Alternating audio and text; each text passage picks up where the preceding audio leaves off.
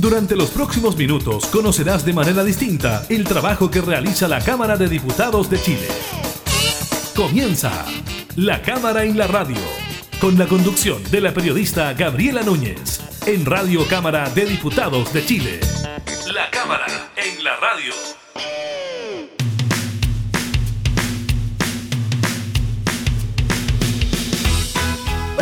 ¿Cómo están? Bienvenidas y bienvenidos a una nueva edición de la Cámara en la Radio en estos días previos a los que son las mega elecciones para elegir al presidente de la República, senadores, diputados y consejeros regionales, pensando también en que podría haber una segunda vuelta. Por eso le estaremos comentando sobre las distintas recomendaciones que entregan desde el CERVEL para participar en los comicios, recordándoles también eh, que esta semana es distrital, los parlamentarios y parlamentarias se encuentran en cada una de las comunas que representan, preparándose también para lo que serán estas elecciones. Estaremos revisando la baja de los casos activos de COVID-19 luego de dos meses al alza. También, como le decíamos, las recomendaciones del Servicio Electoral para participar en los comicios de este fin de semana, así como el horario, documentación necesaria para no tener problemas con la votación. Y les contamos además sobre los cierres de campaña de los candidatos a la presidencia de la República, porque ya durante estos días no se puede hacer campaña, tampoco ningún llamado a votar por alguien en particular. Iniciamos entonces la cámara en la radio. Desde el piso 10 veo Luego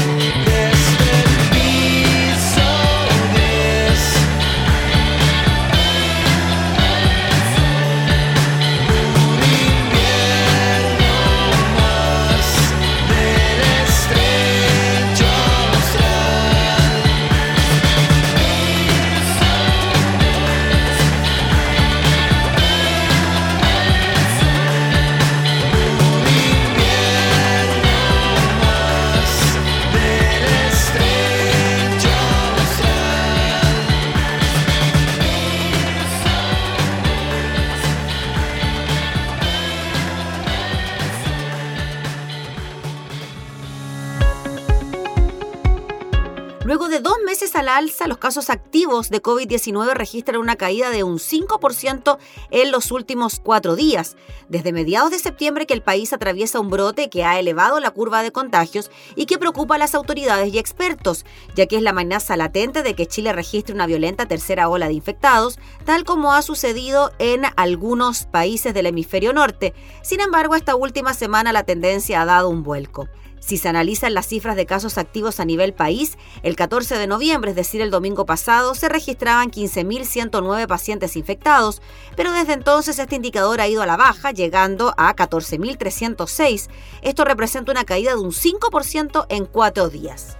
El ministro de Salud, Enrique París, afirma que la situación actual de la pandemia a nivel nacional demuestra que los nuevos casos confirmados en los últimos siete días han disminuido en un 0,3%, una luz bastante clara de esperanza que nosotros veníamos ya observándola desde hace algunos días. Agrega que por primera vez en varios reportes, seis regiones del país disminuyen sus casos en los últimos siete días, pero ninguna disminuye en 14 días. Si se toma en cuenta la variación de los casos activos, gran parte de la disminución observada en los últimos días se explica por lo que sucede en la región metropolitana, donde por primera vez en más de dos meses el R efectivo está por debajo de 1, es decir, la velocidad de propagación del virus ha disminuido al nivel que el COVID-19 está en retirada. Esto se ve reflejado, según el diario El Mercurio, en la disminución de los casos activos en la capital, que pasaron de ser 6.663 el viernes pasado a 5.475 este jueves, lo que supone una baja de un 18%.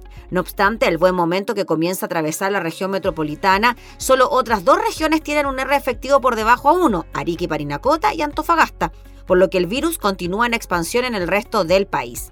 Pablo Vial, infectólogo, miembro del Consejo Asesor COVID-19, asegura que este es un virus que ha sido bien difícil de predecir pero se dan las condiciones como para pensar que es un fenómeno real y que debiera contenerse más rápidamente este rebrote. Primero, por la época del año que es más favorable en términos de que se transmiten menos los virus respiratorios. Segundo, que hay un porcentaje de vacunación en adultos que es muy significativo, sobre el 90%, y se suma la vacunación en niños, que también ha sido muy importante. Uno pensaría que todas estas medidas, a pesar de que tenemos un 100% de circulación de variante Delta, que es más transmisible, han ayudado y se va a contener más rápido el rebrote. Por su parte, Sebastián Ugarte, jefe de la unidad de cuidados intensivos de la clínica Indisa, señala que todavía es prematuro para establecer cuál va a ser el comportamiento general de este rebrote en todo el territorio nacional aunque está claro que el motor de este incremento de casos lo estaba llevando la región metropolitana, que tempranamente empezó a tener posibilidades más altas que el resto del país. Añade que, al parecer, se entendió claro por parte de la población el llamado a reforzar la vacunación, incluso los vacunatorios se vieron con alguna dificultad para poder cumplir con la demanda, y también seguramente al percatarse la población de que estaba habiendo un rebrote, se tomaron nuevamente algunas precauciones que quizás se habían descuidado. La suma de esos detalles ya se empieza a notar por lo menos en la región metropolitana. Y justo cuando el país comienza a notar cambios positivos en las cifras de contagios, este domingo se realizarán las elecciones, las cuales implicarán un incremento de la movilidad y posibles aglomeraciones de personas en los centros de votación. No obstante, Vial es enfático al decir que a pesar de que las elecciones significan que se junte gente, que haya más movilización de la población, hay protocolos muy bien establecidos, la gente los conoce y tenemos el antecedente de que incluso con situaciones epidemiológicas peores que la actual, no han habido aumentos de casos. Han sido muy exitosas las medidas de control que se han tomado y también ha sido muy buena la adherencia de la población a las medidas. Lo que nos tiene que preocupar son otras situaciones como las reuniones nocturnas.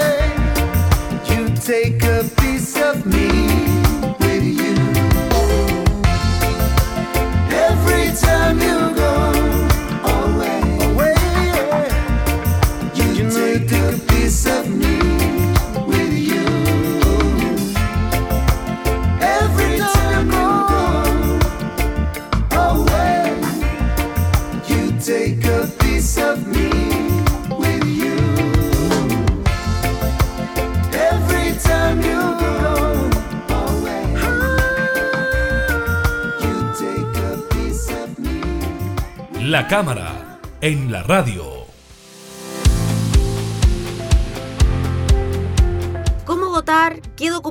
Llevar? ¿Cómo funcionará el transporte? ¿Y qué medidas tomar en relación a la pandemia del COVID-19? Son algunos de los temas que se deben manejar a la hora de ir a votar este fin de semana. En ese sentido, cabe mencionar que a diferencia de los comicios llevados a cabo en mayo de este año, cuando se definió convencionales constituyentes, gobernadores regionales, alcaldes y concejales, las elecciones presidenciales, parlamentarias y de consejeros regionales se llevarán a cabo en un solo día. Serán este domingo 21 de noviembre desde las 8 a las 18 horas. En ella podrán votar ciudadanos y ciudadanas habilitadas para ejercer el derecho a sufragio en 233.195 vocales de mesa distribuidos en 2.811 locales de votación en Chile y 113 en el extranjero. Esta vez serán tres los cargos que se deban elegir en todas las regiones, presidente o presidenta, diputadas o diputados y consejeros regionales. Cada elector recibirá una papeleta distinta y en cada una de ellas deberá marcar solo una preferencia porque si se marca más de una se anula el voto. Además, se deberá sufragar por senadores o senadoras si se tiene domicilio electoral en las regiones de Antofagasta, Coquimbo, O'Higgins, Ñuble, Biobío, Los Ríos, Los Lagos, Magallanes y Metropolitana. El ministro de la CGGOP, Jaime Belolio, en medio de un reporte por la pandemia por el COVID-19, explicó que el 21 de noviembre se va a realizar la elección de presidente o presidenta de la República, además de senadoras y senadores, pero no en todas las regiones, sino en las que ya les mencionábamos. En esos lugares las personas van a recibir cuatro papeletas, porque en todo Chile, en todos los distritos, también se encogen diputados y diputadas y consejeros regionales. El Servicio Electoral dispuso en su página web los facsímiles de las cédulas electorales que se utilizarán en estos comicios con el fin de que la ciudadanía se puede familiarizar con ellos y votar con conocimiento. Todos los votos se doblan de izquierda a derecha y de abajo hacia arriba, pegando el adhesivo en la pestaña con el nombre de las elecciones y dejando libre la pestaña con el número de folio.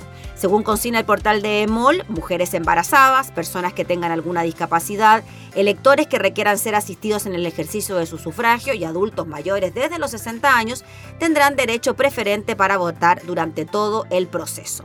Sin embargo, el Servicio Electoral sugiere y recomienda que este grupo etario mayor a los 60 concurra a sufragar entre las 2 y las 6 de la tarde, en razón que son los horarios de menor concurrencia de electores y en los que se producen menos aglomeraciones.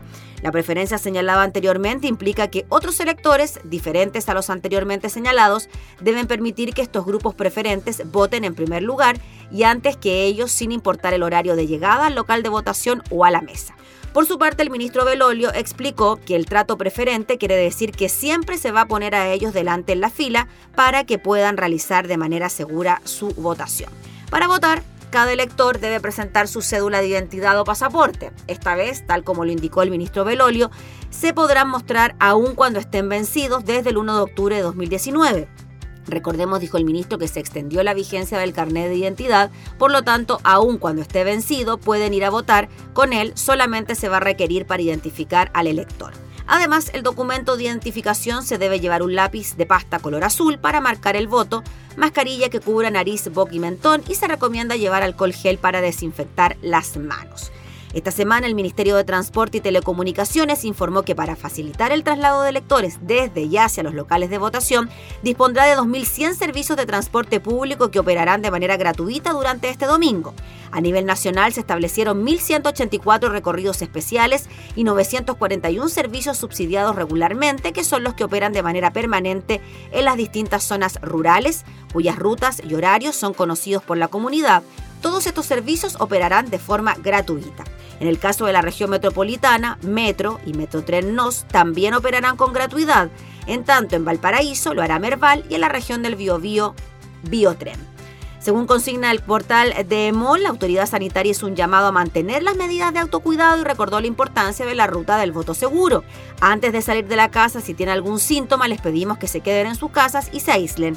Es importante acudir a un centro asistencial si pueden realizar un test, dijo la subsecretaria de Salud Pública Paula Daza. Luego precisó que es relevante programar el viaje para evitar aglomeraciones. Hay cuatro elementos que no se nos deben olvidar. Estos son cédula de identidad, mascarilla, alcohol gel y su lápiz azul a pasta. Tras ello señaló que en el trayecto al local de votación es imperativo higienizar las manos antes y después de tocar superficies. Luego, al momento de llegar, siempre respetar las medidas sanitarias al ingreso y si se generan filas en el lugar, mantengan siempre el distanciamiento al menos de un metro. Lo que más ayudará también las aglomeraciones es que tengan su voto pensado para que sea más rápido este flujo. Recomendó y continuó con que después hay que higienizarse las manos antes y tras votar y luego de recibir la cédula de identidad. Finalmente dijo que cuando lleguen a su casa, retírense la mascarilla y laven sus manos.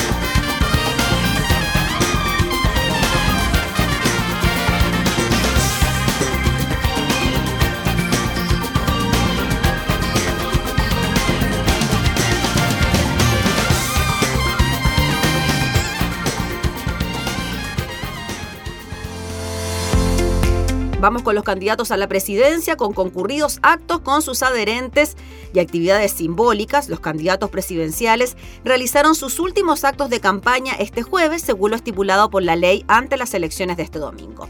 A primera hora del jueves, el candidato de Chile Podemos Más, Sebastián Sichel, llegó a Plaza Italia junto a brigadistas y colaboradores para llenar los alrededores del lugar con remolinos amarillos, para así dar la señal, según dijo, de hacerlo en un lugar de encuentro.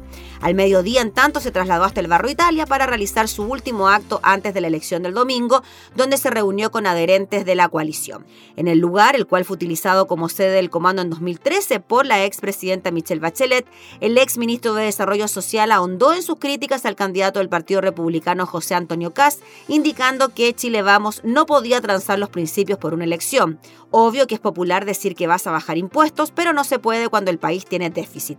Ambas actividades se realizaron de manera reservada y sin convocatoria a la prensa. Por su parte, la carta del Partido Republicano, José Antonio Caz, preparó un show musical a un costado del Parque Araucano, en Las Condes, donde con una multitud de banderas, entre ellas las de Cuba y Venezuela, participaron grupos como La Noche y Crónica. A eso de las 21 horas apareció el abanderado para entregar un discurso de media hora. De a poco dijo, hemos ido recuperando la esperanza de recuperar nuestro país, porque no vamos a dejar que nadie nos los quite, que nadie los siga quemando. Hay recetas para recuperar la economía, pero no la hay para recuperar la libertad cuando la izquierda toma el poder. No hay vuelta atrás, dijo, si ellos llegan al poder, asegurando que un gobierno de Gabriel Boric sería un pasaje seguro al caos y la violencia. Este último abanderado de apruebo dignidad Gabriel Boric se trasladó hasta la comuna de Casablanca junto con distintos personeros políticos del bloque, como la alcaldesa Macarena Ripamonti de Viña del Mar y Emilia Ríos de Ñuñoa, además de la diputada Carol Cariola y la constituyente Beatriz Sánchez, entre otros. En la cita actuaron el cantante Nano Stern y la cantautora Mariel Mariel. Luego vino el turno de Boric, quien recordó su paso como dirigente estudiantil. Dijo que los estudiantes de esa época se fijaron una meta, que el lucro dejara de mandar los derechos de las personas. Asimismo reconoció que se vienen tiempos vertiginosos para el país y que por ello es necesario realizar cambios junto con reforzar que es urgente tratar temas como la crisis climática. Mientras, Marco Enrique Sominami realizó su cierre de campaña en el edificio Alto San Francisco en Santiago, Allí llegó poco antes de las 21 horas, pero no pasaron más de 5 minutos cuando tuvo un percance en su transmisión porque se cortó la luz en el lugar en el que se desarrollaba la actividad. El candidato repitió en su discurso que esta primera vuelta era para definir quién enfrentaba en una segunda vuelta a la extrema derecha. Eduardo Artés, tras un viaje a Valparaíso, hizo su ceremonia en la Plaza de Armas de Santiago. Diferentes artistas tocaron y en el lugar se congregaron adherentes entonando cánticos, sosteniendo pancartas y banderas. En su discurso dijo que el Frente Amplio no es ninguna alternativa a la vieja política y recalcó que él es la izquierda verdadera. Yasna Proboste de Nuevo Pacto Social, contrario al resto, hizo su cierre de campaña fuera de la capital, en la Plaza de la Independencia en Concepción, donde acompañada de parlamentarios y parlamentarias de su sector y otros adherentes, puso el foco en reconstruir Chile después de este mal gobierno.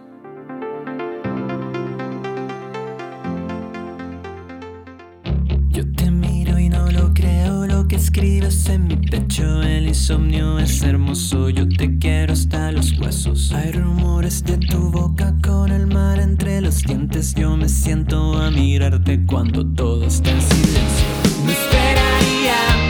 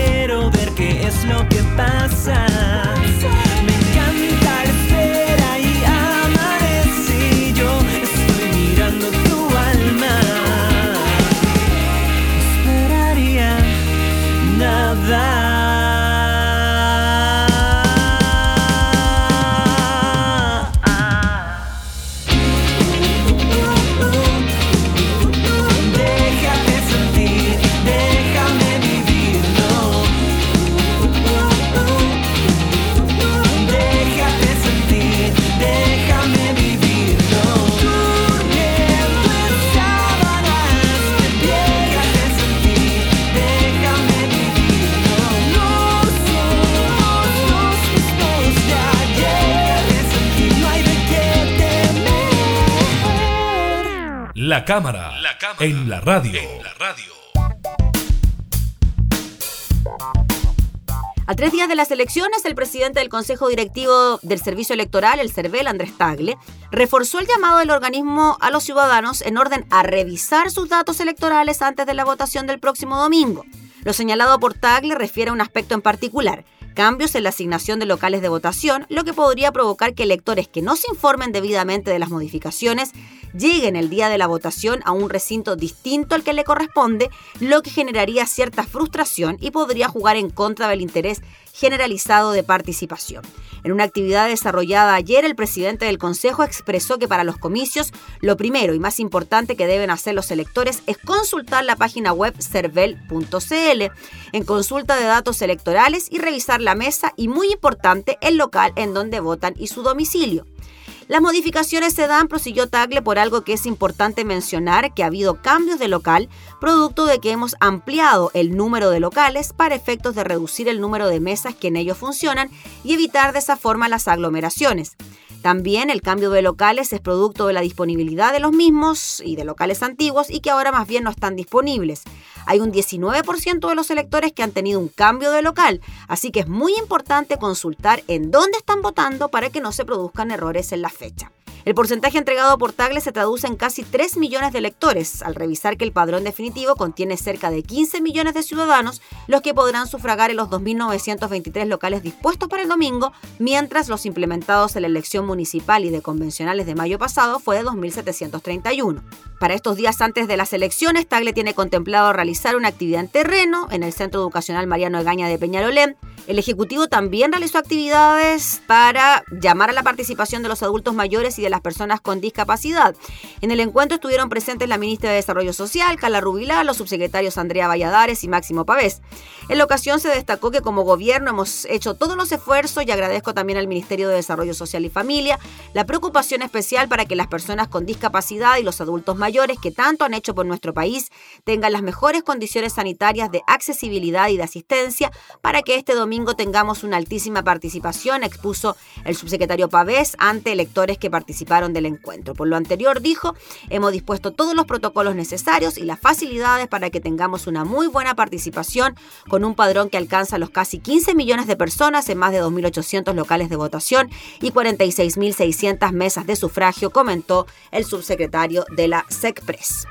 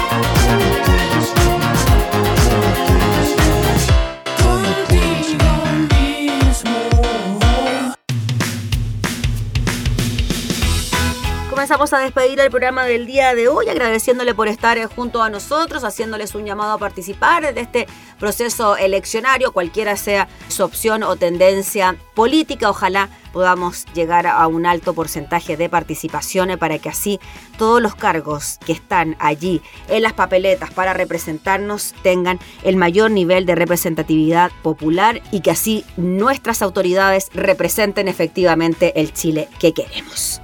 Que esté muy bien, nos reencontramos próximamente. Recuerda escucharnos en todas nuestras plataformas digitales, radiocámara.cl, Spotify y radios en Alianza. Que estén muy bien. Hemos presentado La Cámara y la Radio. Una mirada amena a la agenda de trabajo de los diputados. La Cámara y la Radio, con la conducción de la periodista Gabriela Núñez. Información, música y actualidad en Radio Cámara de Diputados de Chile, acercando las leyes.